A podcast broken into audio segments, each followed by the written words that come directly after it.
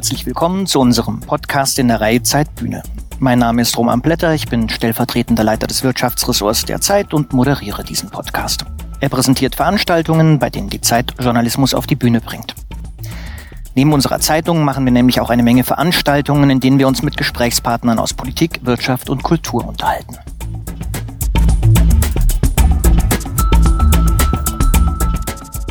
Gibt zum Beispiel Gespräche unseres Chefredakteurs Giovanni Di Lorenzo, der neulich etwa Klaus-Maria Brandauer traf.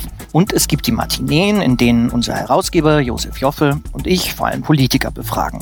Darunter waren zuletzt Jens Spahn, Sarah Wagenknecht, Christian Lindner oder Olaf Scholz. Und für all jene Leser, die zu diesen Veranstaltungen nicht kommen können, machen wir diesen Podcast.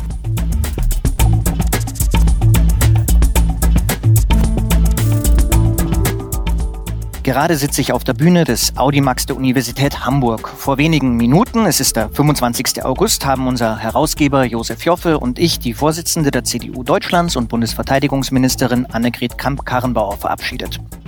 Zuvor haben wir uns 90 Minuten mit ihr in der Zeitmatinee unterhalten. Annegret Kamp-Karrenbauer war saarländische Ministerpräsidentin, Generalsekretärin der CDU Deutschlands und ist seit vergangenem Jahr Parteivorsitzende und seit wenigen Wochen Bundesverteidigungsministerin. In den vergangenen Wochen war sie sehr unter Druck geraten, weil die Konservativen in der Partei ihr das Leben schwer machen und weil sie in diesen Konflikten nicht immer glücklich kommuniziert hat. Darüber, über das Amt der Verteidigungsministerin und über das neu entdeckte grüne Herz ihrer Partei haben Josef Joffe und ich uns 90 Minuten lang mit ihr unterhalten, aber hören Sie selbst.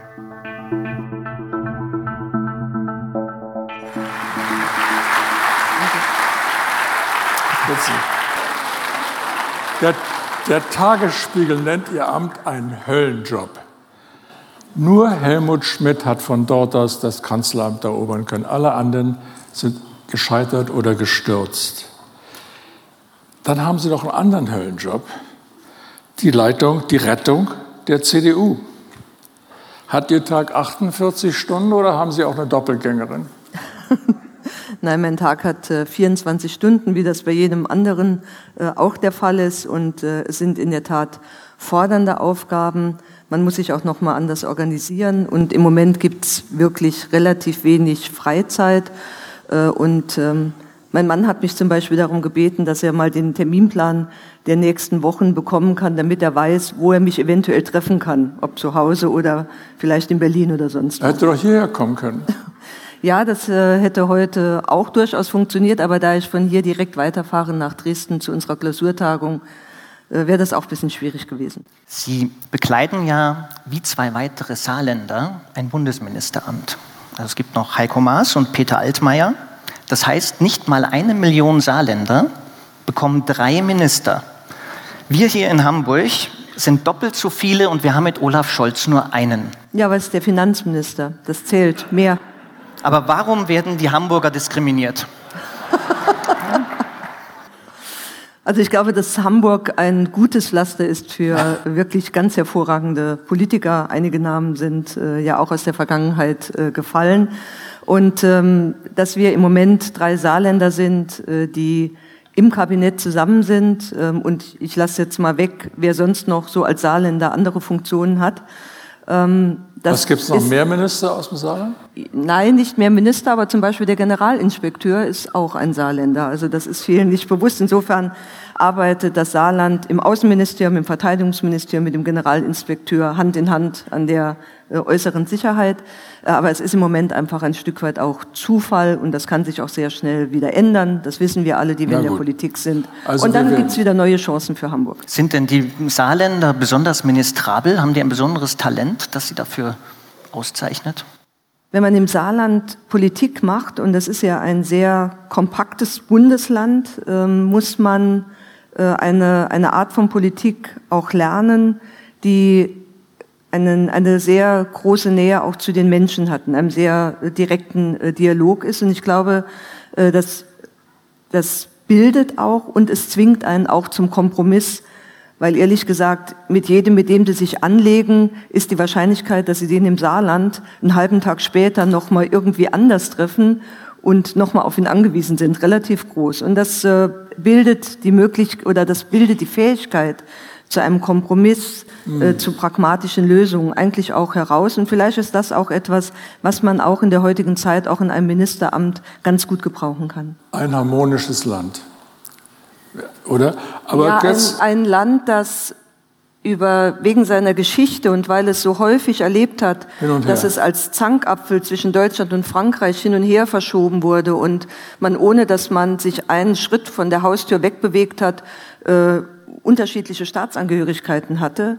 Äh, ein Land, das sozusagen historisch gelernt hat, am Ende können wir uns auf uns selbst verlassen und das deshalb wirklich eine enge Gemeinschaft auch hervorgebracht okay. hat. Jetzt kommen wir zu dem etwas schwierigen Thema, leider die Landtagswahlen nächste Woche, äh, nächsten Sonntag. Wenn man sich so die Umfragen ansieht, dann merkt man eine tr ziemlich tröstliche Sache. In Brandenburg könnte Schwarz-Rot-Grün eine bequeme Mehrheit kriegen. In Sachsen könnte es gerade reichen. Das heißt, diese drei, die Mitte ist doch sozusagen die stärkste Kraft. Woher kommt diese Panik vor der AfD? Also im Moment sieht man vor allen Dingen, dass es wirklich um Landtagswahlen geht. Ja. Ich war jetzt die letzten Tage sehr viel in Sachsen, auch in Brandenburg unterwegs, in vielen offenen Bürgerveranstaltungen und es ist interessant, die Fragen, die gestellt werden, sind klassische Landesfragen.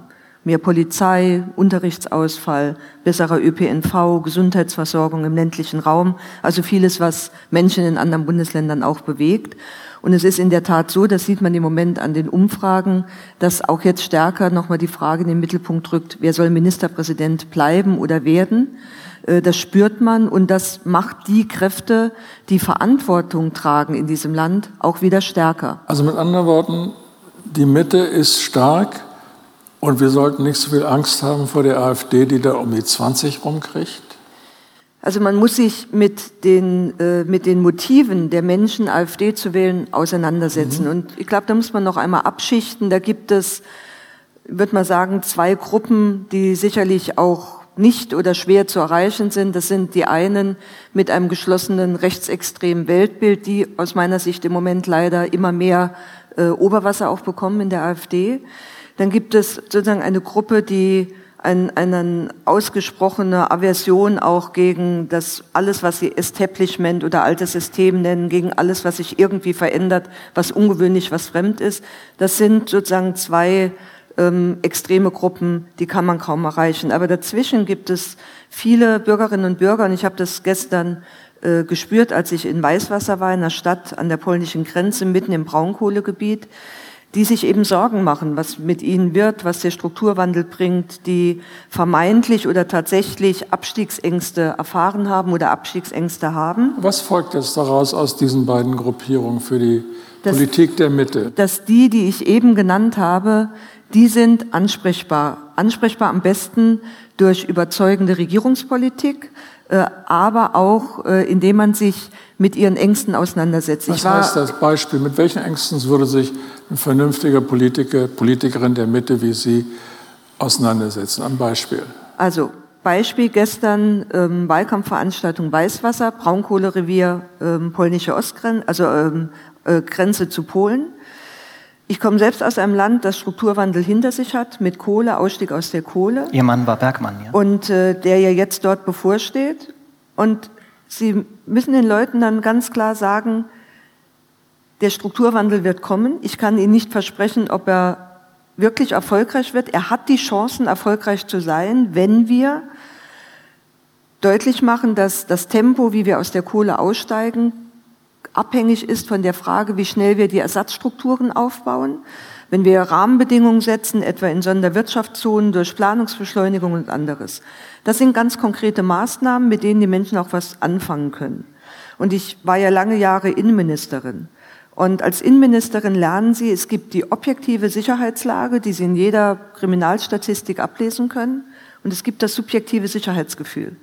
Und dieses subjektive Sicherheitsgefühl ist am Ende des Tages auch für die Menschen ein Faktum. Und damit Aber müssen sie umgehen. Es geht natürlich nicht nur um die Kohle im, in beiderseitigen Sinne des Wortes. Es geht auch um sozusagen ein Stück Kulturkampf. Die AfD, Flüchtlinge, Political Correctness. Ihr sagt uns, wie wir denken und reden sollen. Wie, wie geht eine Politikerin wie Sie dann damit mit diesen kulturellen und psychologischen Problemen um? Man muss sich auch da den Menschen stellen und muss sagen, es gibt zwei Möglichkeiten zu wählen. Das eine ist sozusagen der Protest, für den zurzeit die AfD steht, sozusagen der Widerstand gegen alles, was gewohnt und auch mhm. eingeübt mhm. ist. Mhm. Ähm, aber das ist ein Momentum, wo man bei der Wahl Protest ausüben kann und wo sich danach nichts verändern wird, weil die AfD auch nicht mit dem Anspruch antritt, irgendetwas konstruktiv nach vorne zu verändern. Und das andere ist das Prinzip Verantwortung. Und das Prinzip Verantwortung in der Politik ist eben eines, das es geradezu verbietet, dass man auch die vermeintlich leichten Antworten gibt, weil sie am Ende des Tages nicht tragen können. Nun gibt es ja in Ihrer Partei auch durchaus Gruppierungen, die dem Milieu, das Sie gerade besprechen haben, sehr nahe stehen. Also auf der Internetseite der Werteunion ist ein Manifest veröffentlicht. Da steht folgender Satz. Die Masseneinwanderung seit 2015 war rechtswidrig und falsch. Daraus folgt, dass sie rückgängig gemacht werden muss. Was antworten Sie denen? Also zuerst einmal, die Union mit ihren über 400.000 Mitgliedern ist eine Union, die auf Werten basiert. Und das nehme ich für jedes einzelne Unionsmitglied in Anspruch. Der zweite Punkt ist, dass wir in der Union schon immer, das war schon so, als ich in den 80er Jahren eingetreten bin, von der einen bis zur anderen Seite sehr unterschiedliche Positionen haben, manchmal auch welche, die sich sehr diametral gegenüberstehen. Die Frage der Auseinandersetzung ist aus meiner Sicht eine Frage auch des Stils, wie man miteinander umgeht. Ob man für seine Position Absolutheitsansprüche stellt, ob man einen politischen Gegner fast eher in den eigenen Reihen vermutet als außerhalb. Und dieser Stil hat aus meiner Sicht wenig mit unserer ja auch mit, mit unserer Geschichte und unserem Verständnis einer bürgerlich-konservativen Partei zu tun. Und damit setzen wir uns auch auseinander in der CDU. Das ist kein einfacher Prozess, aber es ist notwendig. Aber was sagen Sie zu dieser Sie konkreten Frage? Die Masseneinwanderung seit ja. 2015 war rechtswidrig und falsch. Daraus folgt, dass sie rückgängig gemacht werden muss. Das sage ich persönlich auch als Vorsitzende. Das, was ich seit 2015 damals auch in der Verantwortung als Ministerpräsidentin gesagt habe. Die Entscheidung, damals die Grenze nicht zu schließen, war richtig. Sie war im Übrigen eine, die auch im Interesse der Nachbarn in Österreich und in Ungarn getroffen worden ist. Wir haben danach vieles auf den Weg gebracht, um aus dieser einmaligen humanitären Situation auch zu lernen. Das war ein ganz schwieriger Prozess. Aber wir haben es versäumt, rechtzeitig auch immer mit zu kommunizieren, was unser Ziel ist, wie die Veränderungen laufen, wie wir die nächsten Schritte gehen. Und äh, wenn man im Nachhinein betrachtet, auch ich mir selbst einen Vorwurf machen will, dann ist es genau der. Sie haben sich ja sehr deutlich positioniert gegenüber einer Figur, einer Person in den letzten Tagen, äh, Hans-Georg Maaßen, dem früheren Bundesverfassungsschutzpräsidenten und äh, jetzt dem Sprachrohr der Werteunion. Und Sie haben gesagt, es verbinde ihn mit der Union, mit der CDU nicht mehr sehr viel. Wolfgang Schäuble hat nun via Bild äh, geantwortet, warum sollte Herr Maaßen nicht CDU-Mitglied sein? Sollte Herr Maaßen noch CDU-Mitglied sein oder ist er der AfD näher als der CDU? Also erstens habe ich dazu ähm, in den letzten Tagen mich hinlänglich geäußert. Meine Positionen äh, sind bekannt. Und ähm, bei Wolfgang Schäuble ist es so, dass ich sehr, sehr viele Positionen mit ihm teile. Nicht alle, und das hat man zum Beispiel bei dem letzten Parteitag hier in Hamburg gesehen. Herr Maaßen hat Ihnen ja auch ein Gespräch angeboten. Nehmen Sie das an, das Angebot? Ich bin äh, zurzeit sehr viel unterwegs, Straße, Plätze, Veranstaltungen, um die Menschen davon zu überzeugen, in Brandenburg und in Sachsen CDU zu wählen. Wir hätten ihn auch hierher einladen sollen. Ähm, bleiben wir im Thema. Der konservative, der konservative Berliner Kreis fordert eine Urwahl für die Kanzlerkandidatur. Sie haben immerhin in so einer Art Urwahl, also von der ganzen Partei, die, den Vorsitz der, der CDU gewonnen. Ähm, glauben Sie, dass Sie auch in so einem Prozedere die Kanzlerkandidatur gewinnen können? Also wir haben bei der Frage der Wahl zur Parteivorsitzenden aus meiner Sicht ein sehr kluges Verfahren gewählt.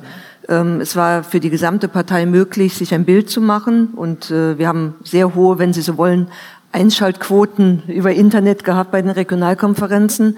Aber die Entscheidung danach ist getroffen worden von unserem höchsten Gremium, dem Bundesparteitag. Und ich bin eine wirklich überzeugte Verfechterin eines parlamentarischen, repräsentativen parlamentarischen Systems. Und das gilt auch in der CDU. Das ist unsere Tradition. Also, und an dieser gut. Tradition würde ich auch festhalten. Also nicht so eine Art, äh, wie soll sagen, Schönheitswettbewerb wie bei der SPD. Die CDU hat eine andere Tradition, auch was äh, die Frage der Festlegung ihrer ähm, Spitzenämter und der Spitzenwahlämter auch äh, anbelangt. Und deswegen habe ich ja auch nach meiner Wahl sehr deutlich gemacht, wir wollen A, diese Legislaturperiode äh, auch ähm, zu Ende regieren. Und das bedeutet, dass wir auf dem Parteitag ähm, im Spätherbst 2020 die Frage der Kanzlerkandidatur und der Aufstellung fürs Wahljahr entscheiden werden. Und eine Urwahl würden Sie ausschließen? Also ich würde sie nicht empfehlen. Sie entspricht, wie gesagt, nicht unserer Tradition in der Bundespartei. Nicht? Und ähm, ich sehe einen hohen Wert in einem repräsentativen äh, System und die Delegierten, die wir wählen, äh, repräsentieren sozusagen die äh, Gesamtpartei. Und deswegen würde ich an diesem Verfahren auch festhalten, zumal wir nicht nur über die Frage einer Kanzlerkandidatur der CDU reden. Wir reden immer über die Frage der Kanzlerkandidatur für die Gesamtunion. Gut. Eine Karikatur äh, in der SZ zeigt, wie sie von einem Fettnäpfchen zum anderen springen. Na, war das ein Applaus für unsere, unseren Gast oder für die SZ? Das ist auf jeden Fall jemand, der die SZ gelesen hat. Also, machen, jetzt ist die Frage nur, machen Sie wirklich so viel falsch oder ist das nur die Gemeinheit und Häme der liberalen Medien? Also ich mache ganz sicherlich Fehler, wie jeder andere Mensch auch. Und äh, sonst wäre ich auch kein Mensch. Ah. Und äh, ja, ist so, gehört dazu. Ähm, und die, die Frage der Qualität macht sich aus meiner Sicht nicht daran fest, ob man Fehler macht. Die Frage macht sich nachher daran fest, was lerne ich daraus, was mache ich besser und mache ich weiter. Das ist das Entscheidende. Und äh, natürlich gibt es auch entsprechende Berichterstattung, aber ehrlich gesagt, ich bin Profi genug zu wissen, wie das Geschäft läuft im politischen. Ich bin Profi genug zu wissen, wie das Geschäft läuft im, äh, auch im Medienbetrieb und wer da oben an der Spitze ist, so wie ich das im Moment bin, auf einer der höchsten Positionen, die es in Deutschland gibt. Das ist im wahrsten Sinne des Wortes kein Ponyhof. Das war mir bewusst, als ich es geworden bin. Und äh, wer das nicht aushalten kann, der hat da oben auch nichts zu suchen.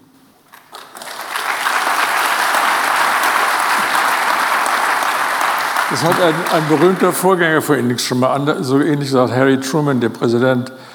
Wenn dir die Küche zu heiß ist, dann hast du ja nichts zu suchen. Die SPD sucht ja auch einen neuen Vorsitzenden und seit jetzt äh, Olaf Scholz angetreten ist, ist auch einer unter den Kandidaten, die man kennt.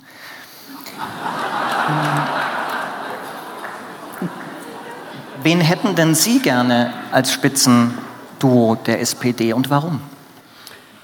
Naja, erstens bin ich als CDU-Vorsitzende relativ gut ausgelastet mit meiner eigenen Partei und insofern bin ich eigentlich ganz froh, dass ich mich nicht nur um die SPD auch noch kümmern muss. Äh, ich halte es für ein wichtiges und richtiges Signal, dass ähm, sozusagen jemand aus der Spitze der Partei, äh, Olaf Scholz, angekündigt hat, dass er bereit ist, Verantwortung zu übernehmen. Und es liegt jetzt an den Mitgliedern, äh, das zu entscheiden. Sie haben auch selbst einen, einen langen Prozess durch gestanden, tatsächlich, um den, den Parteivorsitz zu erringen, in einem sehr demokratischen Prozess, in einer Kampfkandidatur. Was ist denn Ihr Rat an die Bewerber der SPD? Wie steht man sowas durch und wie gewinnt man das? Also ich habe ähm, acht Regionalkonferenzen äh, zusammen mit Jens Spahn und mit Friedrich Merz absolviert. Ähm, das waren schon immer auch ähm, fordernde Veranstaltungen, es waren immer drei Stunden Veranstaltungen. Ähm, die SPD plant, glaube ich, oder hat ein hohes Interesse, hat 23 Veranstaltungen. Ähm, und ähm, es ist Frage der SPD, wie sie sozusagen die Regie wählt, weil sie ja sehr viel mehr Bewerber hat, wer wie zu Wort kommt, ob es sozusagen vorgeschriebene Blöcke gibt, über welche Themen gesprochen wird. Was natürlich immer eine Gefahr ist bei solchen Prozessen, ist, dass man sich, ob man das will oder nicht, innerparteilich genauso wie wenn man in einem anderen Wahlkampf ist, eben in einen Wahlkampfmodus hineinkommt. Äh, und äh, wenn ich mir anschaue, dass viele derjenigen, die jetzt bei der SPD eben auch ihre Kandidatur äh, erklärt haben, ähm, mehr oder weniger deutlich auch einen Teil ihres Programmes mit No GroKo umschreiben, dann ist das sicherlich etwas, was auch die SPD sehr im Blick haben muss, dass es sich da keine nach oben entwickelnde Dynamik gibt. Trotzdem noch mal ganz kurz: Die SPD ist ja Ihr Partner und die war einst eine sehr große Regierungspartei.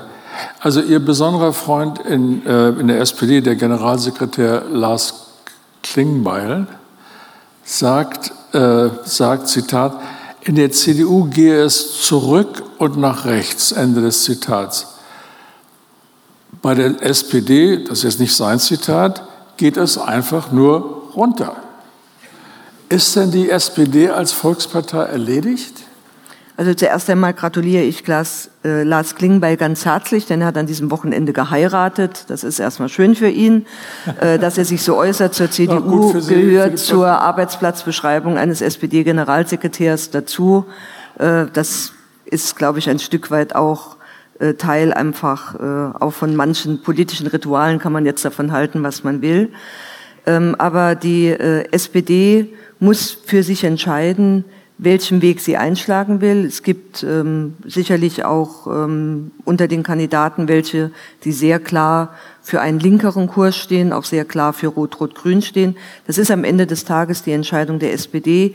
Ich kann nur sagen, mit Blick auf das gesamte Parteiensystem und mit Blick auch als, als Vorsitzende der, der Volkspartei CDU, ich wünsche mir eine starke SPD, ich wünsche mir einen starken Sparringspartner. Das tut auch der, der, CDU gut und das tut dem gesamten Parteiensystem in Deutschland gut. Und deswegen hoffe ich sehr, dass die SPD wirklich ein, eine gute Entwicklung aufbekommt.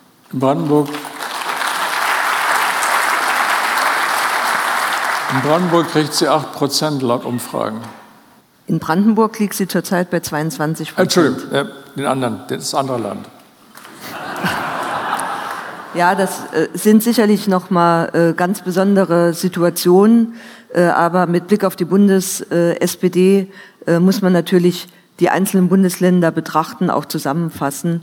Und es wird sicherlich in den nächsten Wochen nicht nur um die Frage gehen, wer oder welches Paar wird Vorsitzender, sondern es wird auch um die Frage gehen, was wird die zukünftige Neupositionierung sein. Und wie gesagt, es liegt in unser allerem Interesse, dass wir auch starke Sozialdemokratinnen und Sozialdemokraten in Deutschland haben. Das hat, das sage ich auch als Christdemokratin, dieser Republik noch nie geschadet, wenn es das gab. Ähm, natürlich immer als starke Opposition, es war mir immer die liebste Rolle, aber man braucht auch einen starken Konterpart. Äh, starke Regierung wächst auch an starker Opposition, das muss man einfach sehen und deswegen wäre es schade, wenn ähm, im Grunde genommen in Deutschland eine Entwicklung eintritt, wie wir sie in anderen europäischen Staaten auch sehen, dass nämlich die klassischen von breiter, äh, breiter Mitgliedschaft und äh, Wertefundament getragenen Volksparteien schwächer werden. Ähm, das ist ja die Debatte, die wir zum Beispiel auch in Frankreich hatten, mit Blick auf die ähm, Bewegung des Staatspräsidenten. Nur wenn man sich heute das Parteiensystem in Frankreich anschaut, dann sieht man, sie haben noch die Bewegung von Emmanuel Macron, Sie haben äh, den Front National und ansonsten sind die klassischen Parteien quasi, ist das System implodiert. Und man muss sich fragen, was passiert eigentlich, wenn En Marche scheitert? Was bleibt dann noch, zum Beispiel in Frankreich? Und wie das ausgehen kann, das sieht man zurzeit in der Regierungskrise in Italien. Und das ist nichts, was ich mir in Deutschland wünsche. Und das ist auch nichts, was ich Europa wünschen kann. Denn Deutschland ist eines der stärksten Länder in Europa und auf uns, kommt es, auf uns kommt es entscheidend an. Jawohl. Sie sind ja nicht nur Unionsvorsitzende, sondern auch Politikwissenschaftlerin. Und wenn man sich die Entwicklung der Volksparteien anguckt, dann haben sie ja eigentlich eine Tradition, dass sie gesellschaftliche Konflikte in der Partei befriedet haben. Und dann sind sie vors Wahlvolk getreten. Heute fällt das schwerer, den Volksparteien diese unterschiedlichen Strömungen zu integrieren und die Kompromisse zu finden. Woran liegt das? Also es liegt ganz sicherlich daran, dass sich Gruppen auch in der gesamten Gesellschaft äh, immer stärker vereinzeln, auch voneinander wegbewegen und dass die Frage ist der Kompromiss eigentlich das tragende Prinzip einer so vielfältigen Gesellschaft, wie wir sie sind, ist dieses Prinzip eigentlich noch anerkannt? Ähm, das ist, glaube ich, eine der grundlegenden Fragen, über die wir diskutieren. Und Sie haben zwei Entwicklungen, die gerade für eine Partei sehr schwer im Griff zu halten sind. Das eine ist die Entwicklung bei einer Gesellschaft, die unterschiedlicher wird, ist die Frage der Kompromissfindung schwieriger. Das sieht man ja auch innerhalb der Regierungen, der Koalitionsverhandlungen. Und wenn Sie aus meiner Sicht durchaus berechtigt Kompromisse eingehen, hat das immer die Gefahr damit, dass etwas vom eigenen Profil verloren geht. Und äh, das ist im Grunde genommen das, was dann insbesondere die Mitglieder, die Unterstützer, die sehr nah an der Partei sind, ähm, wiederum mit dem Gefühl ähm, da lässt, da ist eine Lücke, da fehlt was.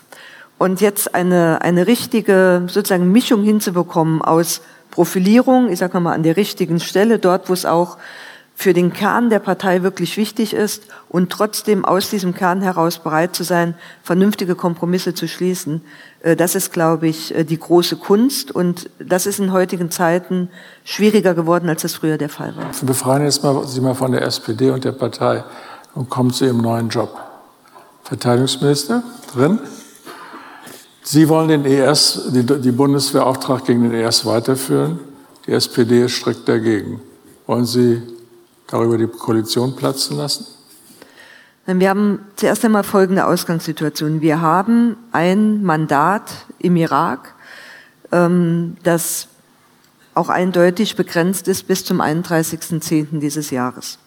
Dieses Mandat hat das Ziel, den IS in einer internationalen Koalition mit mittlerweile 75 Staaten und vier internationalen Organisationen äh, zu bekämpfen und vor allen Dingen, das ist der zweite Teil, den die irakischen Sicherheitsbehörden in die Lage zu versetzen, dies in Zukunft auch aus eigenen Kräften tun zu können. Und ähm, die entscheidende Frage, und deswegen war ich jetzt auch selbst drei Tage im Irak und in Jordanien, die entscheidende Frage ist, an welchem Punkt stehen wir im Moment? Der IS ist ganz ohne Zweifel in seinem Kalifat in der Fläche zurückgedrängt worden.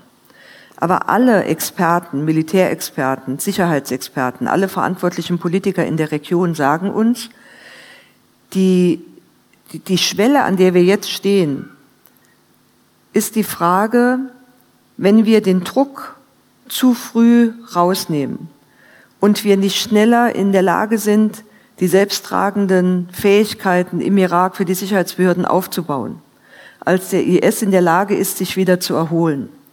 An dieser Stelle stehen wir im Moment.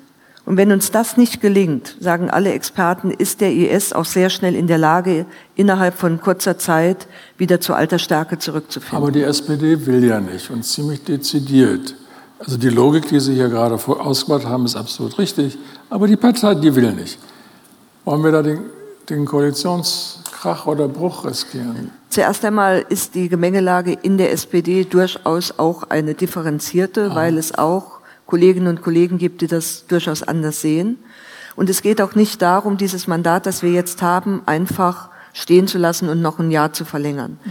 Sondern wir haben gesagt, wir wollen ja einen Prozess einleiten. Wir sind zum Beispiel in der Region um Erbil, also in der kurdischen Region, sehr aktiv in der Ausbildung der Sicherheitskräfte. Wir haben begonnen in einer ersten Phase sozusagen das, was man bei der Bundeswehr mit einer Art Grundausbildung umschreiben würde. Ja. Wir sind jetzt in einer zweiten Phase, wo wir die Ausbilder sozusagen der Peschmerga ertüchtigen, damit sie die Ausbildung selbst vornehmen können. Und wir wollen in eine dritte Phase, und diese dritte Phase heißt, dass wir im Grunde genommen nur noch die Konzepte implementieren, dass wir mitberaten und möglicherweise dann dort, wo es um speziellere Ausbildung geht, also Umgang mit Munition oder anderem, das zum Beispiel auch in einer Kombination mit Ausbildungsplätzen in Deutschland. Es geht machen. ja nicht nur um die Ausbildung, sondern der SPD geht es ja vor allem genau. um die anderen Themen. Ja. Bieten Sie der SPD da was an, damit sie weitermachen kann? Auch da muss man sagen, da geht es um das Thema Luftaufklärung, um das noch einmal zu erläutern, ist es so, dass wir in der Kombination unserer Tornados, die die technischen Vorrüstungen haben, aber vor allen Dingen, das ist das Know-how, das wir haben, mit besonders guten und geschulten Auswerter dieser Luftaufnahmen eine Qualität hineinbringen, die wir zurzeit zumindest kurzfristig von keinem anderen ersetzen lassen können. Und jetzt kann man ja fragen, der IS ist in der Fläche zurückgedrängt, wozu braucht man diese Aufnahmen noch? Man braucht sie für dreierlei Dinge. Das erste ist, der IS ist jetzt in einem klaren Untergrundmodus. Das heißt, er zieht sich in Verstecke zurück in der Wüste, die nur ganz schwer ausfindig zu machen sind. Und mit diesen Bildern schaffen sie es, durch die Spezialisten diese Verstecke zu entdecken. Das Zweite ist aber auch, dass diese Luftbilder genutzt werden von den zivilen Behörden, um zum Beispiel zu schauen, bei den ganz großen Flüchtlingslagern, ist da die Struktur im Aufbau, stimmt die? Sind da zum Beispiel überall die Wasserbehälter, wo sie sein sollen? Sind da Checkpoints? Und da ist auch der IS tätig, wo sie nicht sein sollen. Und das Dritte, und das finde ich für die Zukunft wichtig, wir wollen ja auch einen zivilen Aufbau, wir wollen wirtschaftliche Entwicklung.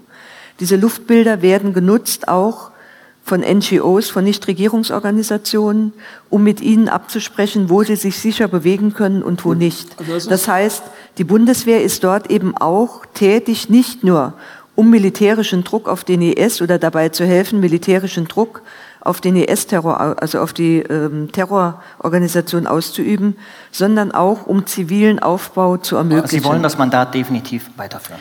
Ich halte es für sinnvoll, ich will es weiterführen, aber ich will es auch weiterentwickeln. Und deswegen reden wir eben nicht nur über eine einfache Verlängerung, wir reden über ein Neuaufsetzen. Okay. Okay. Und das ist eine Debatte, die man jetzt mit der SPD, aber ich sage auch mit allen anderen Parteien okay. im Bundestag führen muss. Also uns haben Sie da überzeugt, was diese Kombination von militärischer und, und äh, ziviler Arbeit aber da gibt es noch einen anderen Knackpunkt. Das sind die berühmten zwei Prozent für die Verteidigungsausgaben, zwei Prozent des, des, ähm, der Wirtschaftsleistung.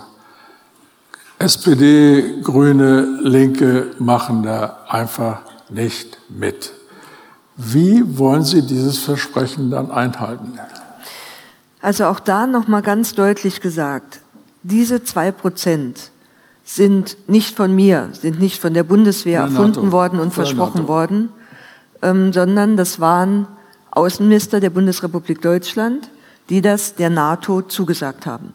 Und diese zwei Prozent sind deshalb auch so wichtig, psychologisch auch so wichtig, weil sie etwa für andere Staaten, Osteuropa, im Baltikum, die Voraussetzung waren, dass diese Staaten überhaupt Mitglied der NATO werden konnten. Und ich habe vor kurzem mit dem polnischen Kollegen gesprochen. Für die ist das schon schwer zu verstehen, weshalb sie die Verpflichtung eigentlich einhalten und auch auf manches andere verzichten und wir das nicht tun. Der zweite Punkt ist, dass wir jetzt in einem ersten Schritt an die NATO verbindlich gemeldet haben, dass wir bis zum Jahr 2024 1,5 Prozent des Bruttoinlandsproduktes erreicht haben wollen.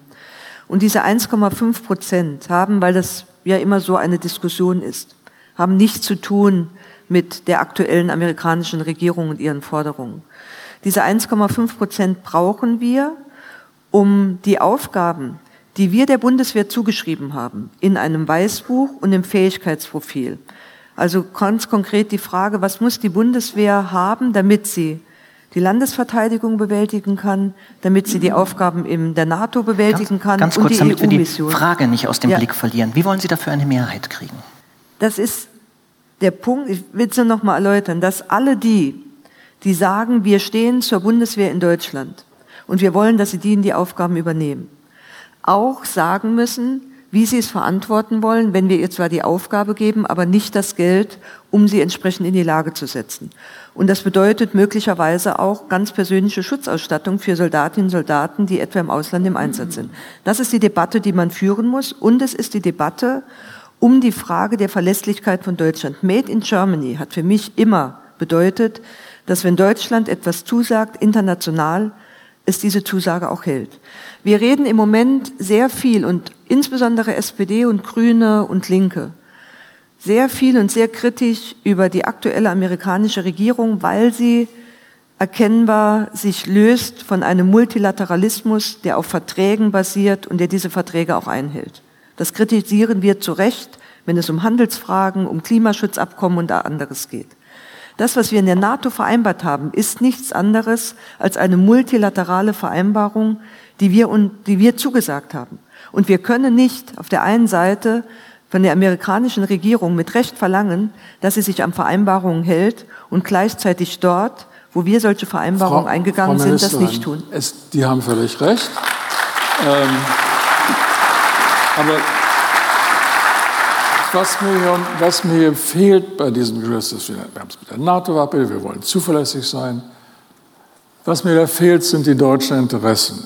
Und die sind ja relativ simpel, finde ich. Der, es geht hier nicht um Aufrüstung auf, nach, nach dem Wunsch von Trump, wie Klinkball sagt.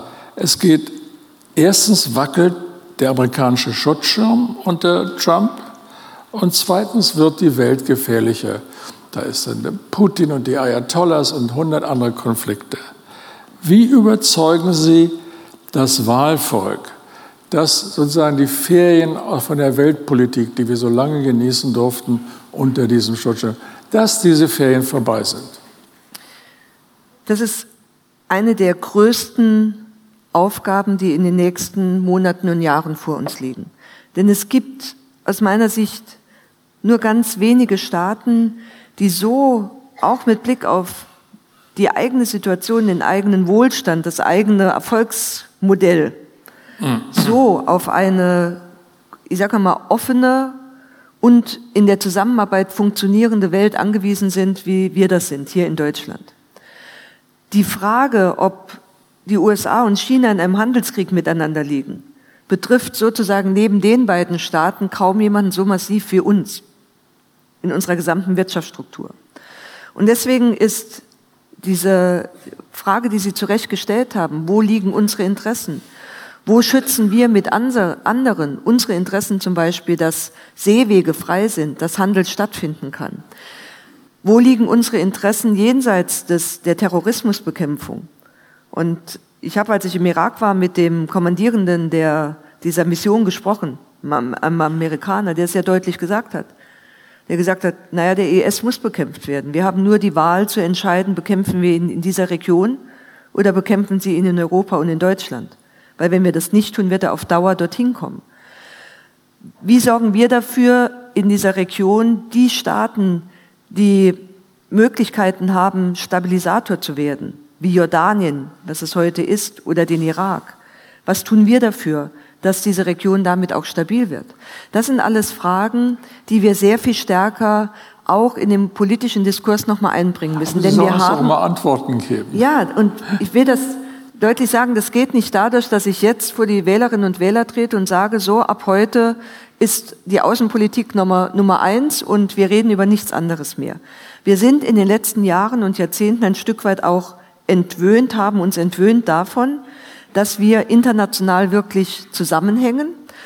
Und diesen Zusammenhang muss man in die politischen Diskussionen wieder aufnehmen. Als ich jetzt aus dem, als ich jetzt im Irak war, gab es ja eine schöne Schlagzeile Bagdad statt Brandenburg. Und ähm, ja, kann man von halten, was man will. Aber ich war dann direkt, ich bin donnerstags äh, Nacht äh, aus ähm, oder Mittwoch auf Donnerstag aus dem Irak zurückgekommen und hatte an dem Abend dann in Bernau in Brandenburg einen Wahlkampftermin. Und das sind dann Gelegenheiten, wo Sie eben auch nutzen müssen und sagen müssen, Sie wollen hier in Sicherheit leben, das hat auch etwas mit Bagdad zu tun. Und dieser alte Spruch von Peter Struck, unsere Freiheit wird auch am Hindukusch verteidigt, das gilt heute für unsere Sicherheit, das gilt heute auch für unsere Interessen im internationalen Bereich. Und deswegen müssen wir es in die innenpolitischen Zusammenhänge immer wieder mit einbringen. Aber das ist ein dickes Brett, das gebohrt werden muss. Es, okay. Und da sind wir im Moment dabei. Es gibt ein innenpolitisches Thema, mit dem wir das mitten in den Zusammenhang bringen können. Es ist heute reingeplatzt. Und zwar Sie haben vor einiger Zeit gesprochen von der Äquidistanz zwischen Putin und Trump, die es für Sie nicht gäbe. Also, dass es eine ganz klare Nähe zu Amerika gibt, wenn es drauf ankommt. Und Macron hat sich nun tatsächlich in den letzten Tagen auch in Anbetracht der amerikanischen Entwicklung etwas nach Moskau ausgerichtet. Und heute nun hat ähm, ihr Ministerpräsident aus Sachsen-Anhalt, Herr Haseloff, sich in der Welt am Sonntag geäußert. Und er sagt im Kern, Sanktionen abschaffen, die haben nichts gebracht. Weder der Ukraine und uns kosten sie hier, äh, unsere Unternehmen kosten sie Geld. Nun ist es so, dass die Bundesregierung nach wie vor hinter diesen Sanktionen steht. Wo steht die Unionsvorsitzende? Steht sie hinter der Kanzlerin oder hinter ihrem Ministerpräsidenten? Die Unionsvorsitzende ist ganz klar positioniert, dass die Sanktionen beibehalten werden müssen. Sie sind nicht das beste Mittel, das wir haben, aber sie sind aus meiner Sicht die Alternative zu zwei anderen, die ich nicht gehen möchte. Das eine wäre die Alternative zu sagen, wenn keine Wirtschaftssanktionen, was könnte ansonsten sozusagen als Sanktion treten? Das ist etwas, woran niemand von uns denkt. Die andere Alternative wäre zu sagen, na ja, wir haben es jetzt zwei, drei Jahre probiert, aber die Krim ist weg, Ostukraine ist besetzt, da werden im Moment äh, Pässe ausgegeben, da findet sozusagen auch ein Austausch statt. Und wir nehmen das einfach schulterzuckend hin. Es ist eine Situation, dass zum ersten Mal nach dem Zweiten Weltkrieg mit Gewalt und gegen den Willen eines Staates Grenzen verschoben worden sind. Das verändert eine Grundstatik auch in Europa. Es widerspricht auch unseren Prinzipien der Friedensordnung nach dem Zweiten Weltkrieg. Und ich will mich nicht ja. damit abfinden, dass wir einfach sagen, na ja, ist halt so. Und deswegen haben wir in der Bundesregierung, hat zum Beispiel auch mein Kollege Heiko Maas gerade jetzt nochmal in einem Gespräch mit seinem russischen Amtskollegen deutlich gemacht, wir brauchen eine Bewegung in diesem Friedensprozess. Dann kann man darüber reden, dass Sanktionen weggehen. Wir haben die Formate aufgesetzt, das Normandie-Format, aber die müssen auch nochmal mit neuer Dynamik erfüllt werden. Frankreich und Deutschland wollen sich nicht an der US-geführten Patrouille im, im, im Golf Straße von Hormuz beteiligen. Nun weiß man, dass man sich nicht unbedingt mit, mit Herrn Trump gemein machen will, aber liegt das nicht im Interesse der größten Exportner, der zweitgrößten, der EU und der, also dieser großen Exportnation Deutschland für die Freiheit der Schifffahrt einzutreten, zumal in dieser Lebensader der, der, der Welt. Warum halten wir uns da raus? Also ja, es liegt in unserem Interesse. Das ist zum Beispiel auch der Grund, weshalb wir am Horn von Afrika in einer Mission sind äh, gegen Piraterie. Wir haben aber in dieser Region ähm, eine, eine besondere Interessenslage der Europäer, insbesondere auch von Großbritannien, von Deutschland und von Frankreich. Wir haben gesagt, wir wollen, dass der Atomvertrag, der mit dem Iran geschlossen ist, JCPOA, dass der erhalten bleibt weil wir gesagt haben, auch das ist sicherlich nicht der beste aller Verträge, die man schließen kann, aber wir sind der festen Überzeugung, es ist besser, einen solchen Vertrag zu haben, als keinen zu haben. Und wir sehen ja im Moment, wie sich auch eine gewisse Eskalationsspirale aufbaut. Das Mandat, das die Vereinigten Staaten oder unter der Führung der Vereinigten Staaten sich aufbaut, hat immer auch zumindestens die Gefahr und den Charakter mhm. eines, eines SAFE-Mandates gegen den Iran mit Sanktionen belastet. Wir wollen aber freie Seefahrt und wir wollen gleichzeitig die diplomatischen Kanäle, wir sind die Einzigen, die diese diplomatischen Kanäle noch haben, zum Iran nutzen. Und deswegen haben wir gesagt, wir wollen unseren Beitrag leisten, aber wir wollen ihn als Europäer zusammen leisten. Wir wollen ihn auf diplomatischem Weg leisten mit einer entsprechenden maritimen Konferenz und einer entsprechenden Beobachtermission. Wir sind in dieser Woche zusammen in einem informellen Rat der Außen- und der Verteidigungsminister in Helsinki und wir werden sicherlich auch darüber noch mal reden, ob wir eine solche europäische Mission aufsetzen können. Okay. Ich wäre sehr dafür. Danke. Apropos Europa. Ähm, äh, heute werden sich ja unter anderem äh, Johnson und die EU-Vertreter wieder unterhalten. Haben Sie ihn schon getroffen oder kennengelernt? Ich, ich persönlich habe ihn nicht getroffen. Die Kanzlerin hat ihn ja äh, in diesen Tagen in Berlin auch äh, empfangen. Wird es denn bis Ende Oktober einen Deal geben? Einen neuen Deal? Oder wird man eine, eine Scheidung finden mit Vertrag? Was glauben Sie, wie wird das enden?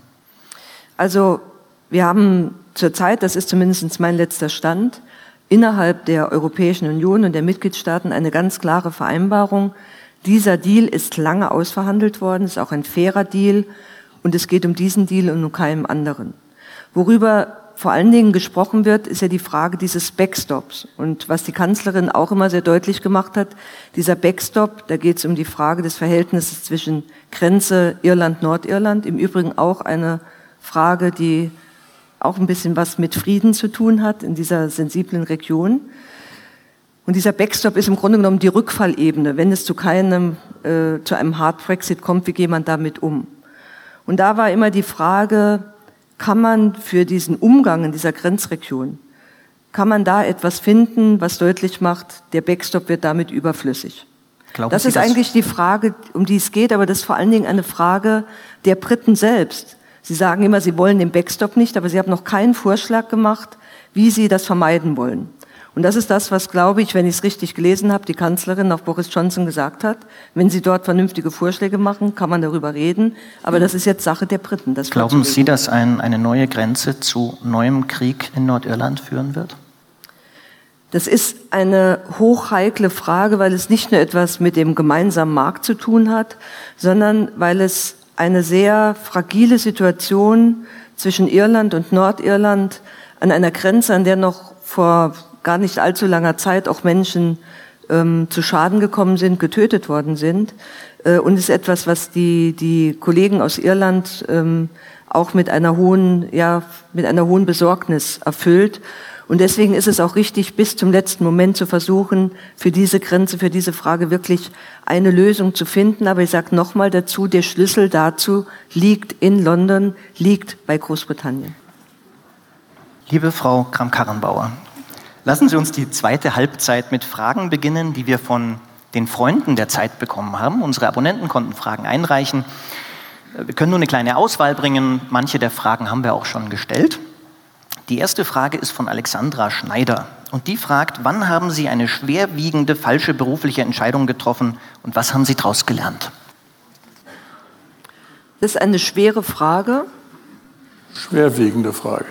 Ja, also ich würde mal sagen, mit Blick da, wo ich heute bin, Augen auf bei der Berufswahl, hat ganz gut funktioniert. Ähm, aber ich habe einmal in meinem politischen Leben ähm, auch etwas äh, gemacht, was gegen mein wirklich mein eigenes Bauchgefühl auch gesprochen hat und ähm, wo ich auch das Vertrauen von jemandem verletzt habe und ähm, das tut mir bis heute leid und das hat dazu geführt, dass ich es nie mehr wiederholt habe. Danke.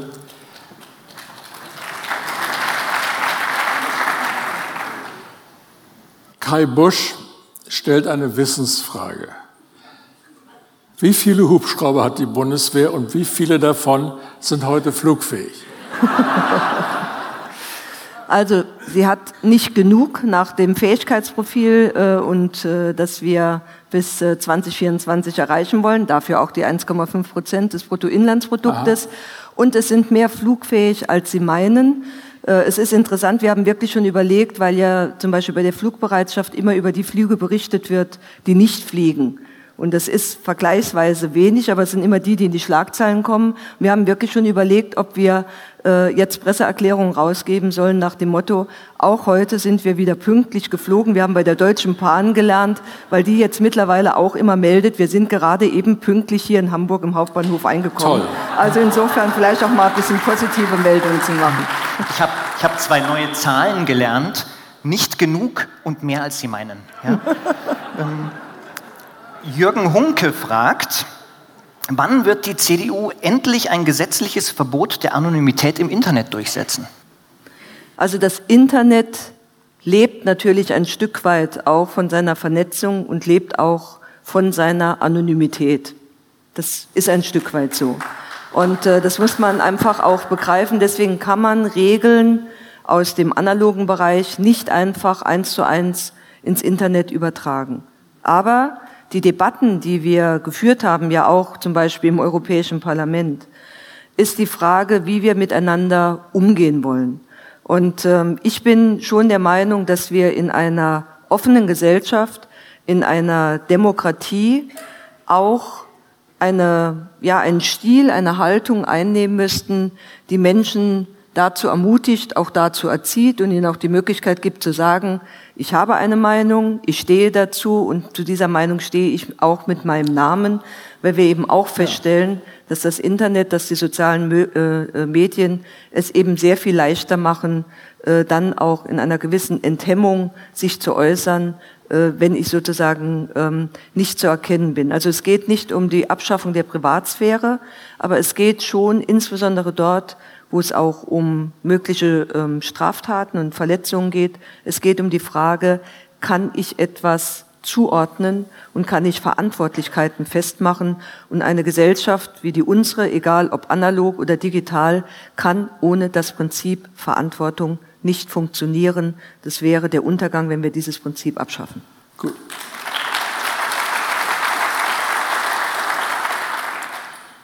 Martin Hopf wünscht sich ein Tempolimit von 120 km/h, um den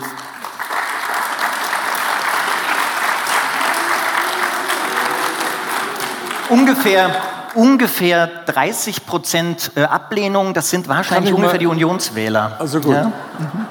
Wenn ich, vielleicht darf ich noch mal schnell die, ganz kurz die Frage zu Ende. Äh, also wünscht sie ein Tempolimit von 120 km/h, um den CO2-Ausstoß zu verringern und die Verkehrssicherheit zu erhöhen. Was sagen Sie dazu? Also ich stehe einem generellen Tempolimit, das ist ja bekannt, ähm, skeptisch gegenüber, weil wir zum Teil auf vielen Straßenabschnitten heute schon Tempolimits haben, die sozusagen auch von entsprechenden Verkehrsunfallkommissionen und Verkehrskommissionen bewertet werden, Straßenlage, Unfallbild und damit eben auch geschaut wird, was ist die angemessene, das angemessene Tempo auf diesem Streckenabschnitt. Es gibt die Berechnungen, wie viel CO2 man einsparen würde ähm, und ob sozusagen auch die äh, gesellschaftliche Debatte, die sich jetzt ein bisschen hier ja auch schon gezeigt hat, äh, ob sie sozusagen Aufwand und Ertrag rechtfertigt. Ähm, wenn wir jetzt aber, und das wird spätestens Ende äh, September ja der Fall sein, auch in der Regierung über das Thema Klimaschutz reden, bin ich der Auffassung, muss man äh, alles sozusagen offen miteinander auf den Tisch legen. Wir werden das Prinzip einer Bepreisung sicherlich vorstellen, in welcher Form auch immer. Wir werden andere Maßnahmen haben. Und aus meiner Sicht muss man zuerst mal sehr nüchtern schauen, was ist die Maßnahme? Was bewirkt sie möglicherweise an Einschränkungen beim Einzelnen und was bewirkt sie an Einsparung am CO2? Und steht das eine im, im vernünftigen Verhältnis zum anderen? Wir müssen diese Fragen ein bisschen schneller beantworten. Ja, aber man ähm, muss das Prinzip erläutern, weil wir werden nicht nur beim Tempolimit, wir werden bei vielen anderen Fragen genau an diese Abwägung kommen. Und wenn Sie eine Klimaschutzpolitik machen wollen, die von der Bevölkerung auch akzeptiert wird, dann müssen Sie erklären können, warum Sie zum Beispiel zu der einen Maßnahme greifen und nicht zu einer anderen. Und das Abwägung, ist insbesondere diese Abwägung. Ihre Abwägung ist, wir haben ohnehin schon Schilder, auf denen 130 steht, deswegen brauchen wir es nicht überall. Die Abwägung ist, dass wir auch heute viele streckenbezogene äh, Tempolimits haben, und zwar eher aus Fragen der Verkehrssicherheit, weniger aus Fragen der sozusagen der, der CO2-Einsparung. Und jetzt muss man das nochmal gegeneinander legen. Und ich bin der Meinung, wir werden Maßnahmen finden, die besser geeignet sind. Georg Tannenberger fragt, würden Sie als Kanzlerin Friedrich Merz einen Ministerposten anbieten? Also nochmal die Antwort, die ich schon immer darauf gebe, ich bin Verteidigungsministerin, ich bin Parteivorsitzende. Okay, Wir werden Ende 2020 festlegen, wer die Kanzlerkandidatur für die CDU übernimmt. Dann entscheiden die Wählerinnen und Wähler, wer Kanzler oder Kanzlerin wird. Und das ist auch gut so, dass sie das entscheiden. Und der oder diejenige stellt dann ein Kabinett zusammen. Gut. Also kriegt er, würden Sie mir ein Staatssekretärministerium geben? Auch die Staatssekretäre werden mit der Kabinettsbildung okay. festgelegt. Na, also, Thomas Schuback, das ist jetzt leider ein bisschen eine heikle Frage, hat eine Frage zur Ehe für alle. Sie haben Ihre Ablehnung damit begründet, dass eventuell daraus auch Polygamie und Geschwisterehe folgen könnten. Also wo soll das aufhören? Und er fragt, Zitat, können Sie verstehen, dass dies Schwule und Lesben verletzt hat? Ja, das kann ich verstehen und ich habe das auch in vielen Diskussionen, im Übrigen auch direkt nach meiner Äußerung mit dem Schwulen- und Lesbenverband im Saarland in einer großen Diskussionsveranstaltung, ich glaube mit 400 oder 500 äh, Menschen und auch Betroffenen äh, auch ausdiskutiert. Und ähm, ich will nur an der Stelle eins sagen, wenn man sozusagen den, diesen sexuellen Aspekt, der ja da oft mit genannt wird, einfach mal zur Seite legt, ähm, stellt sich die Frage, dass die Ehe natürlich auch Versorgungsaspekte hat. Und wir haben zum Beispiel in Frankreich ja ein Institut, eheähnlich, der zivile Pakt, wo es genau darum geht, dass zum Beispiel zwischen Älteren, die füreinander Verantwortung tragen, möglicherweise auch wenn sie miteinander verwandt werden, eine Beziehung geknüpft wird, die genau diese Vorteile äh, auch äh, gewährt, weil man sagt, auch da tritt man füreinander ein. Und das sind die Aspekte, von denen ich sage, das muss man einfach mit bedenken, bevor man eine solche Entscheidung trifft. Das wollte ich damals zum Ausdruck bringen, aber es ist in einer Art und Weise ähm, sozusagen auch in einen Kontext gestellt worden, der bei den Betroffenen okay. Verletzungen ausgelöst hat. Okay. Soweit unsere Leser. Nun zur CSU. Die Maut kostet den Steuerzahler nun bis zu 700 Millionen Euro an Strafzahlungen ist noch nicht ganz raus, wie viel es wird, wegen eines Ego-Projekts der CSU, vor dem viele Experten gewarnt haben. Warum hat die CDU das mit sich machen lassen und haben Sie nicht manchmal auch die Faust in der Tasche geballt?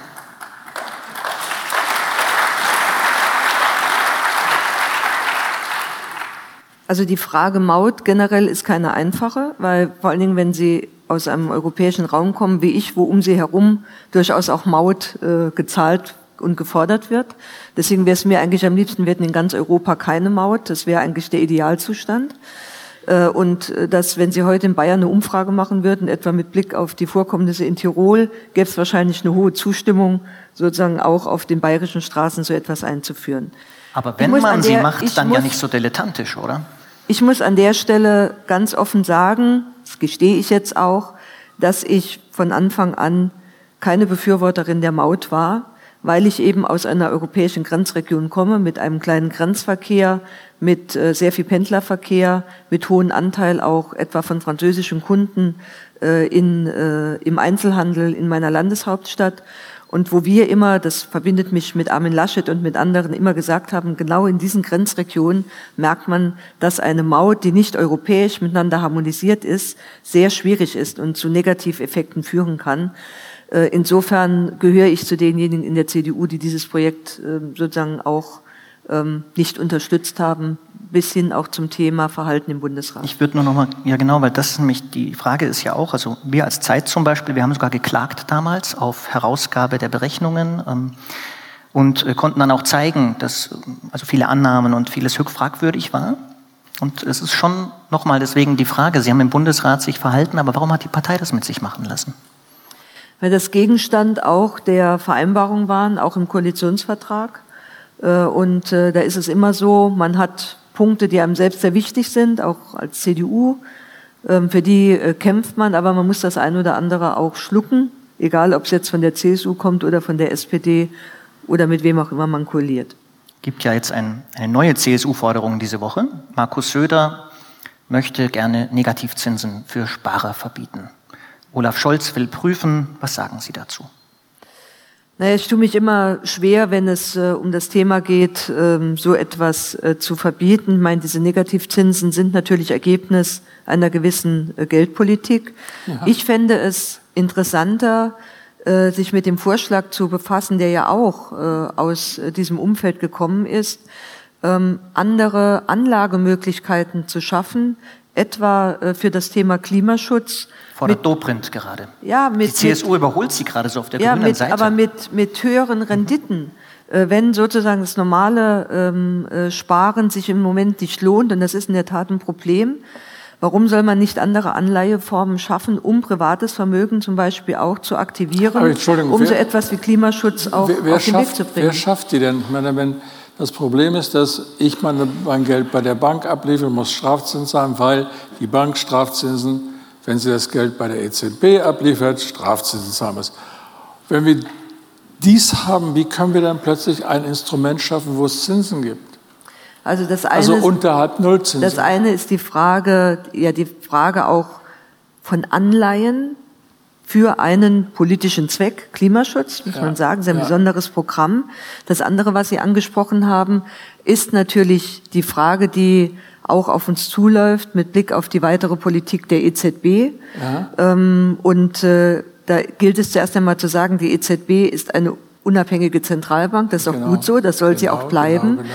Trotzdem wird ja auch innerhalb der EZB, ist in der Vergangenheit und wird auch weiter darüber diskutiert, ob es Veränderungen geben muss, um zum Beispiel die Frage Negativzinsen auch anders zu beantworten. Ich glaube, diesen Weg äh, muss man gehen und das wird auch sicherlich eine Aufgabe sein, die auf die designierte EZB oder die neue Präsidentin Christine Lagarde zulaufen wird. Nun liegt ja ein, ein Absprung in der Luft und die EZB ist offenkundig nicht mehr in der Lage, die Zinsen zu senken.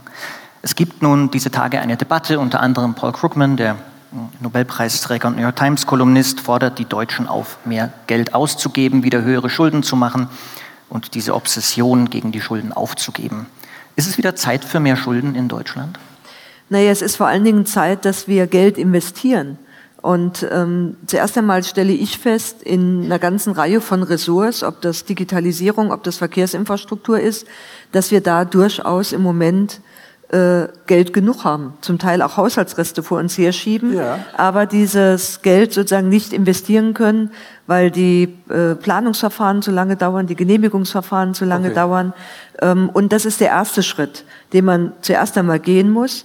Dann haben wir als zweites in der Schuldenbremse festgelegt, dass es für den Bund einen Mechanismus gibt, wenn wirklich eine Rezession kommen würde, um in einem gewissen Maße auch sich ähm, neue Schulden aufnehmen zu können.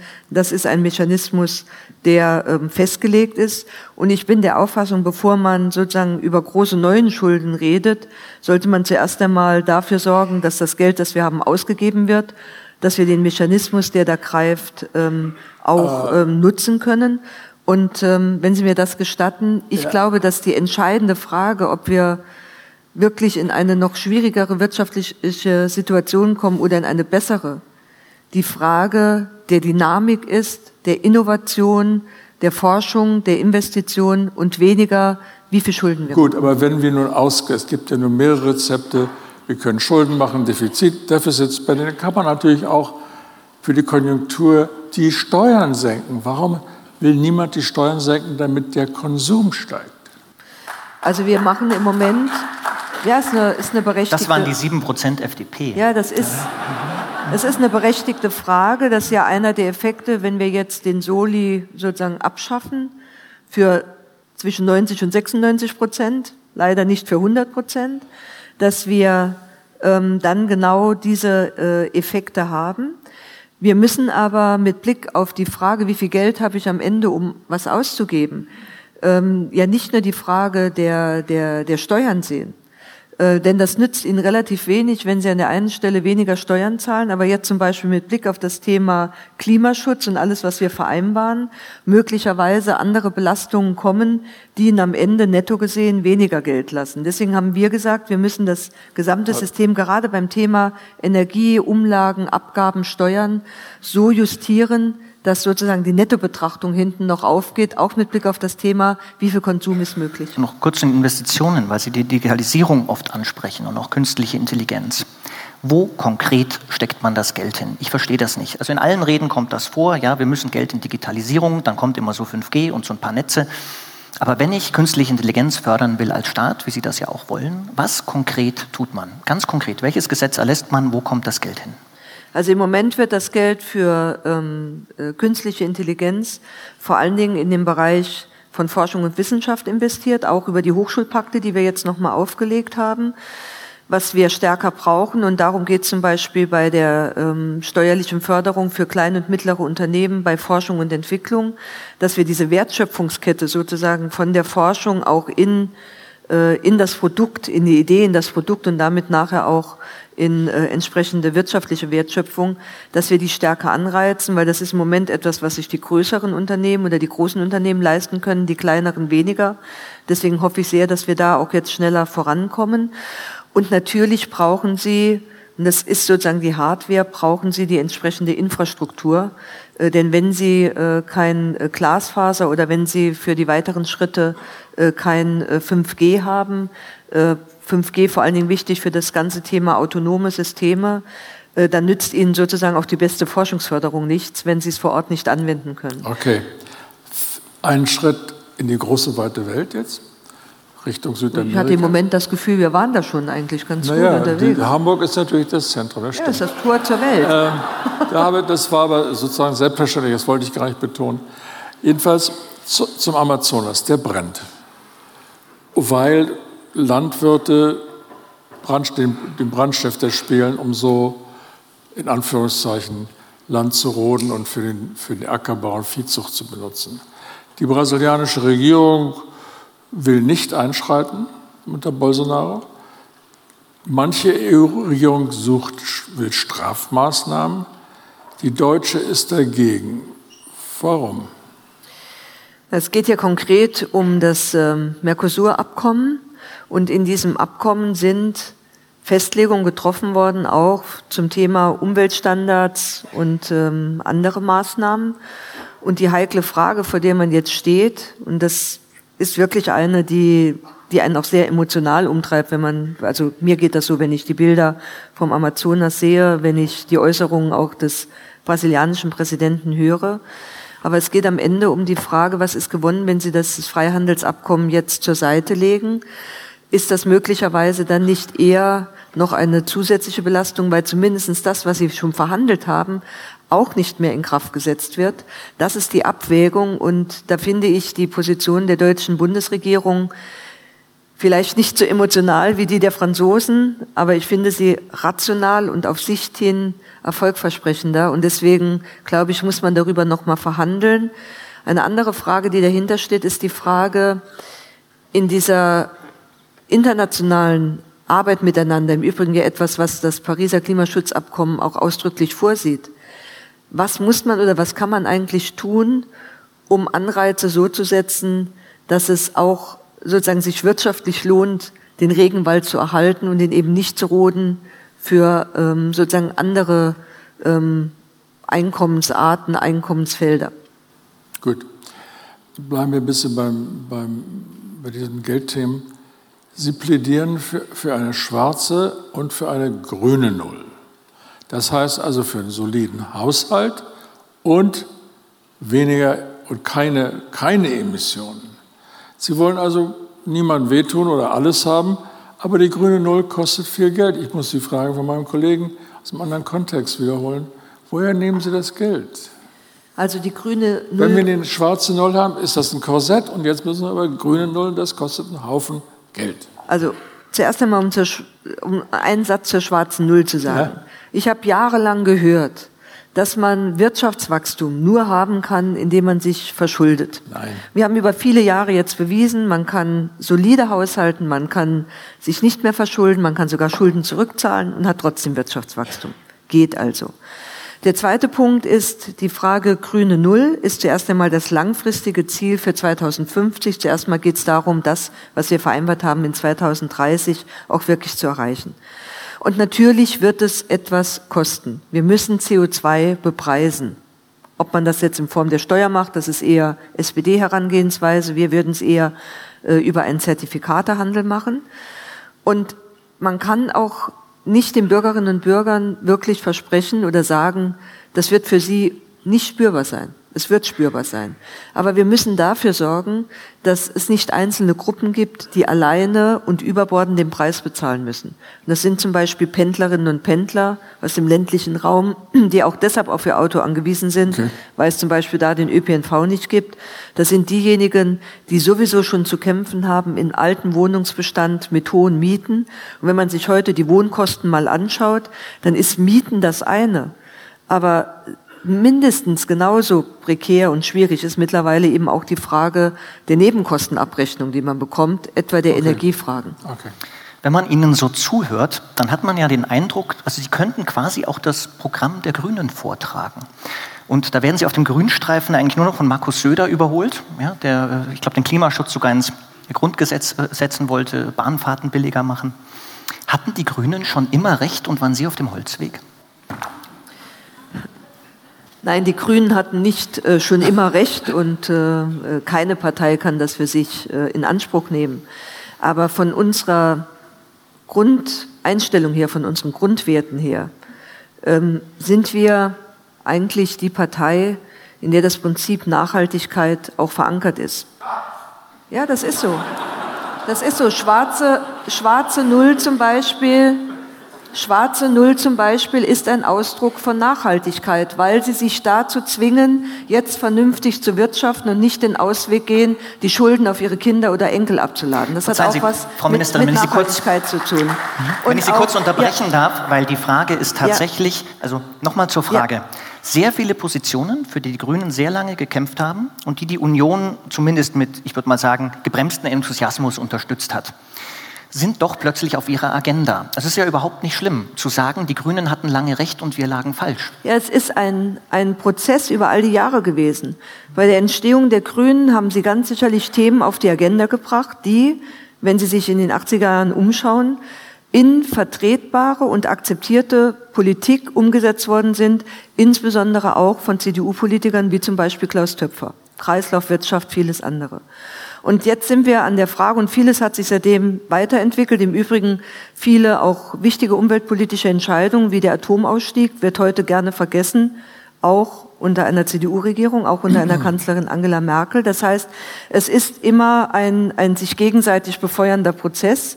Es ist aber nicht nur die Frage, was setze ich an Themen auf, sondern es ist vor allen Dingen die Frage, wie wird daraus eine Politik, die am Ende von der Breite der Bevölkerung auch mitgetragen und akzeptiert wird. Darum geht's mir. Und darum zu ringen, das ist der Grund, weshalb ich auch gesagt habe, ich möchte nicht nur eine Einigung zum Klimaschutz innerhalb der Regierung, ich möchte einen nationalen Klimakonsens auch mit den Parteien der Opposition erreichen, weil wir müssen uns über eins klar sein, die Weichen, die wir heute stellen, sind Weichen, die in den nächsten 10, 20, 30, 40 Jahren halten müssen. Und das ist keine Politik, wo man jedes Mal nach vier Jahren Legislaturperiode sagen kann, rein in die Kartoffeln, raus aus den Kartoffeln. Das wird nicht funktionieren. Und deswegen glaube ich, wäre es gut, wenn wir sagen, jetzt setzen wir uns an einen Tisch, jetzt legen wir fest, wie es in den nächsten 10, 20, 30 okay. Jahren mit dem Klimaschutz in Deutschland weitergeht. Das war eine sehr akute Frage, die uns unter den Nägeln brennt, äh, gerade in den letzten Wochen. Italien, Flüchtlinge, äh, private Seenotrettung. Der italienische Innenminister wollte das Anlegen, an, Anlegen dieser Schiffe verbieten, stoppen. Hypothetisch, wie würden Sie in so einer Situation agieren? Also zuerst einmal würde ich mir wünschen, dass wir wieder eine EU-Mission aufsetzen können. Die ist ja ausgesetzt worden, Ach, vor allen Dingen mit dem, also der, der Seeteil sozusagen, dass da staatliche Schiffe auch sind, der ist ausgesetzt worden. Das war die Bedingung, dass die Mission überhaupt verlängert werden konnte. Und äh, diese Mission hat im Grunde genommen zwei Teile.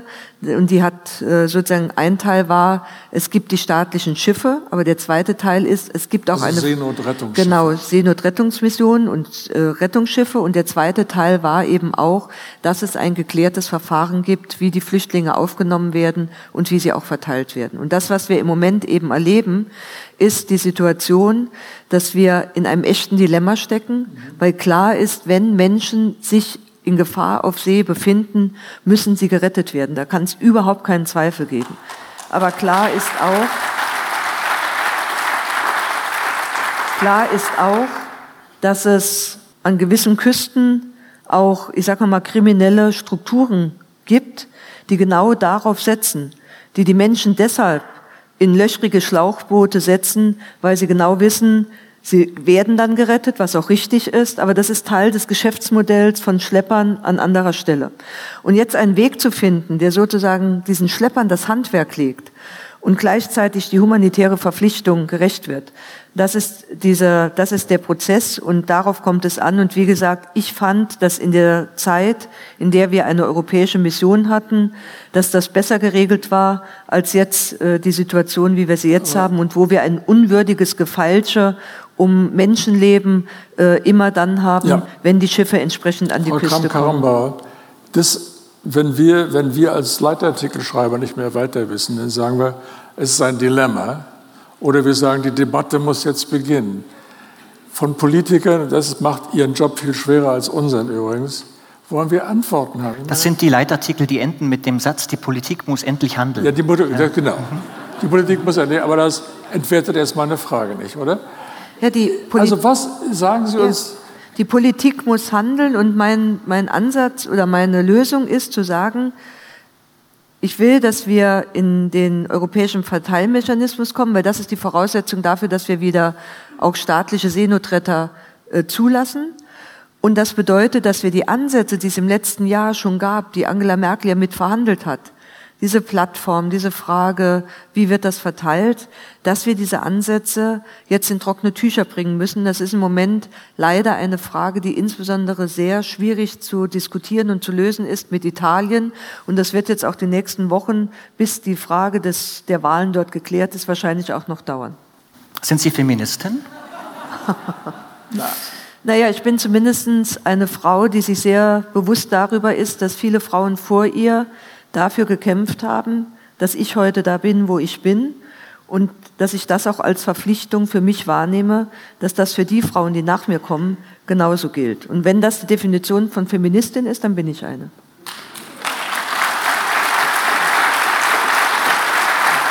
Sie, Sie haben mal gesagt, äh, das, das habe ich in der Emma gelesen. Was ist daran lustig?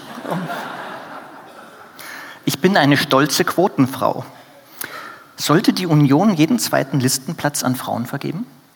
Das ist genau das, was äh, zurzeit zum Teil getan wird äh, und diskutiert wird. Also die Landtagsliste in Sachsen hat das Reißverschlussverfahren.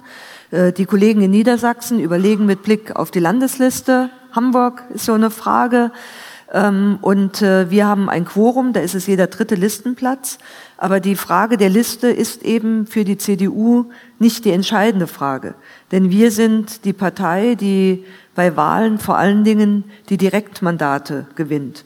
Und das ist sehr viel schwieriger zu regeln, weil da nützt Ihnen die beste ähm, äh, Liste im Reißverschlussverfahren nichts, wenn die meisten äh, Plätze sozusagen über das Direktmandat ja, Das könnte man theoretisch werden. machen. Wir haben jetzt, wie viel sind das, 300 oder so? Eine halbe, halbe. Ja, aber jede, jedes Direktmandat ist sozusagen eine Einzelwahl und ja. wird festgelegt. Und das ist auch das rechtliche Problem, äh, wie man oder auch das satzungsrechtliche Problem, wie Sie das äh, festmachen können. Die Niedersachsen überlegen im Moment gerade in der Diskussion um dieses Reißverschlussverfahren, wie sie das verknüpfen können mit der Frage sozusagen auch durchaus von Anreizen, dass Frauen stärker in die Direktmandate hineingehen. Das ist etwas, was in der CDU auch umstritten ist, das muss man offen sagen. Ähm, aber es ist ein Thema, das aus meiner Sicht gelöst werden muss, äh, weil ein, ein Bundestag, der aus meiner Sicht ähm, das sind immer Wellenbewegungen, aber im Moment eine der niedrigsten Frauenanteile hat, äh, ist kein Abbild auch bundesdeutscher Wirklichkeit. Und ich will mal eins sagen, weil wir ja oft auch kritische Rückmeldungen beim Thema Quote erhalten. Frauenquote ist für mich etwas anderes, denn Frauen sind keine vulnerable Gruppe und keine Minderheit. Sie sind die Hälfte dieser Bevölkerung und sie haben das Recht auf das, was ihnen zusteht. Also die Hälfte. Also, also Sie sind nur um es einmal festzuhalten, Sie sind im Idealfall für Reißverschlusssystem in ganz Deutschland bei der Union.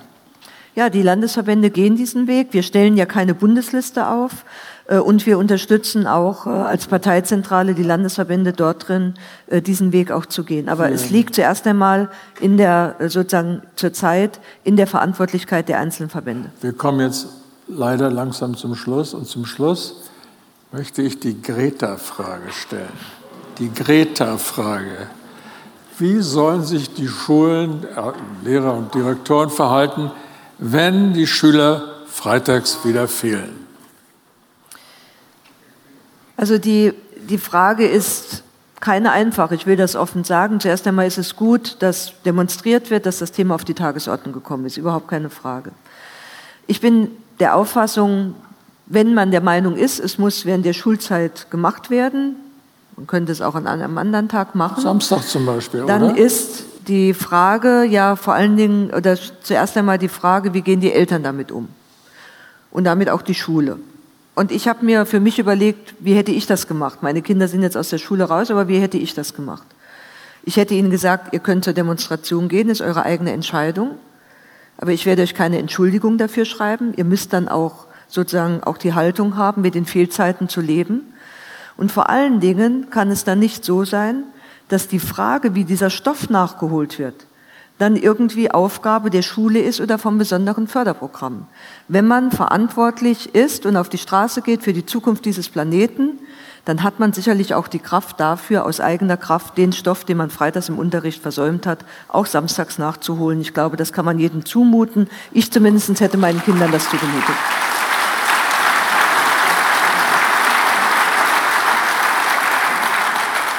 Frau Ministerin, wir. Was war das? Das ist doch kein Streik, wenn ich die Arbeit später nachhole. Jeder Arbeitnehmer, der dann später seine Arbeit nachholt, der streikt doch. Ja, aber wenn Sie die Klassenarbeit schreiben müssen und wenn Sie irgendwann ein Abitur machen müssen, nützt es Ihnen wenig, auf die Abiturprüfung zu schreiben, Entschuldigung, dieses Thema kann ich nicht bearbeiten, weil ich da gestreikt habe. Das funktioniert nicht. Zum Ende wollen wir ein kleines Spiel mit Ihnen machen. Wir beginnen mit einem Satzanfang und Sie beenden den Satz. Kurz und knapp in einem Satz. Ich habe gewusst, dass da ein Fallstrick drin ist. Ja, aber hallo. Jens Spahn wäre ein hervorragender Bundeskanzler, weil er das Zeug dazu hat und noch jung genug ist, das irgendwann zu werden.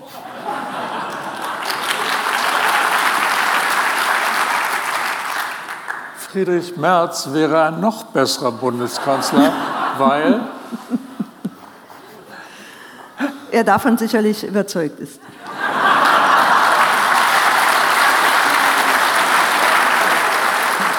Letzte Frage. Die Hammerfrage. Ich, Annegret Kramp-Karrenbauer, wäre eine noch bessere Bundeskanzlerin als Merz und Spahn, weil? Weil ich das möglicherweise dann würde, wenn die Partei mich dazu macht. Als oh. Kandidatin. Die Partei. Es wird immer alles auf die Partei abgeschoben. Ja, die Kandidatenfrage löst die Partei und die Frage, ob das dann zu einem Amt führt, lösen die Wählerinnen und Wähler. Und ich habe vorhin schon gesagt, das ist auch genau richtig Sehr und gut. gut so. Toller Abschluss. Aber noch nicht ganz. Halt gleich, Sie können gleich loslegen. Also, liebe Frau Kramp-Karrenbauer, herzlichen Dank, dass Sie zu uns gekommen sind. Wir kennen Ihren, Ihren Plan heute und das war ein besonders schönes Geschenk für uns, für, für alle. Sie müssen jetzt noch lostoben, haben noch eine lange Nachtsitzung vor sich. Äh, und Ihnen, liebe Gäste, danken wir fürs Kommen und wir freuen uns, wenn Sie nächstes Mal wiederkommen. Die Ankündigung werden Sie in der gedruckten Zeit lesen oder in den, auf, online, auf, der, auf der Zeit online. Und nun wünschen wir Ihnen einen schönen, schönen sonnigen Sonntag und unserem Gast nochmal eine kräftige Runde Applaus. Danke.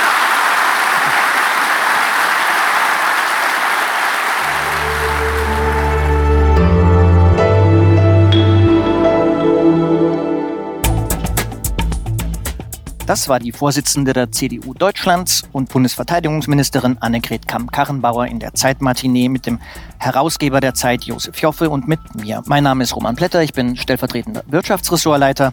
Weitere Gespräche wie die Matineen mit Josef Joffe und mir sowie andere Interviews von Zeitredakteuren mit Gästen finden Sie unter www.zeit.de slash Zeitbühne. Ich freue mich auf das nächste Mal mit Ihnen. Danke fürs Zuhören und bleiben Sie uns gewogen.